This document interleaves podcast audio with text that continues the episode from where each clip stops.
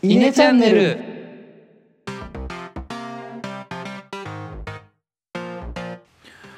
はい、えー、5分間討論のお時間がやってまいりました、えー今回のファシリテート私、野田からあ実施をしていこうしていこうと思います。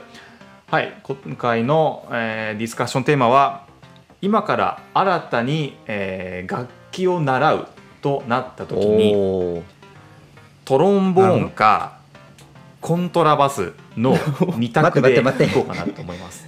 トロンボ ンだって。トロンボンってどんなんだっけ？トロンボーンあのこうこういうやつこういうあの腕をこう伸ばしたりするやつ。こ甲子園とかでやってる。あそうだね。管確かに管楽器。甲子園にいる。うんうん。管楽器。なるほでコントラバスはでっコン。かいトラバスは。バイオリンはいはいはい。オッケーオッケーオッケー。はい。では表が出たら石原がコントラバス。はいはい。では石原君トロンボーンでお願いします。ど私がトロンボーンね。はい。で遠野がコントラバスを考えてください。はい。スタート。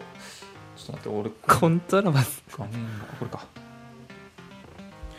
そうっすね。もうこれあえてちょっとマイナーマイナーって言ったらよくないかもしれないけどあんまりこうみんながやりたがる楽器からは外してきたっていうのが今回のミソですねラッパとかバイオリンとかまあまあイメージしやすいんですけどあえてちょっとここはマイナーなとこ攻めてどういう戦い方をしてもらえるかなというのを考えてもらえればと思います。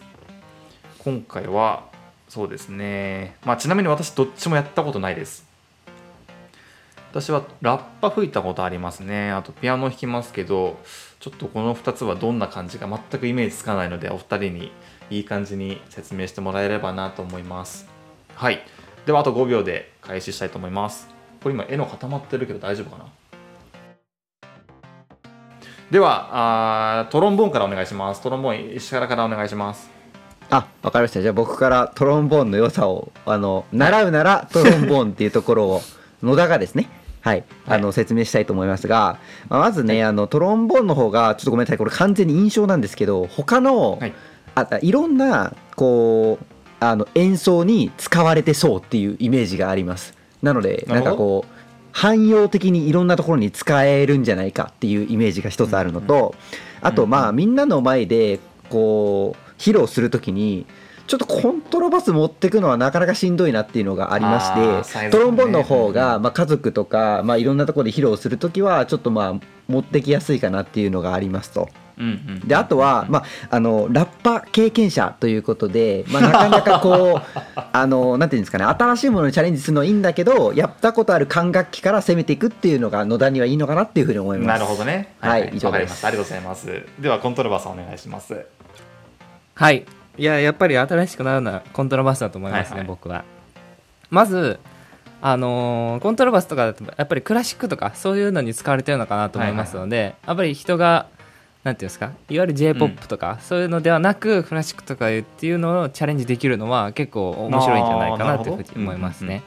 あとはやっぱかラッパーとかそういうトロンボーンとかだと音が出ないと、ふ吹いても音が出ないみたいなことがありますけど、コントラバスだったらこうなんか弦なんていうんですか？弦っていうんですか、あれをで音が出たりするんで音の最初のファーストステップがやりやすいのかなっていうのは。思いますね。はいはいはい。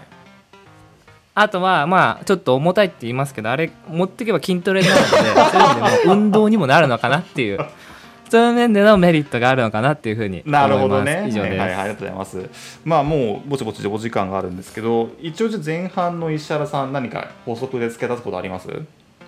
ざっくりきたねいや特にないですあ、いいですか？ちょっとじゃあもう反対に移ってますよ。はいこれ今、あの、石原さんに振っといてあれですけど、私もう結論は出ておりまして、トロンボーンがいいかなと思いました。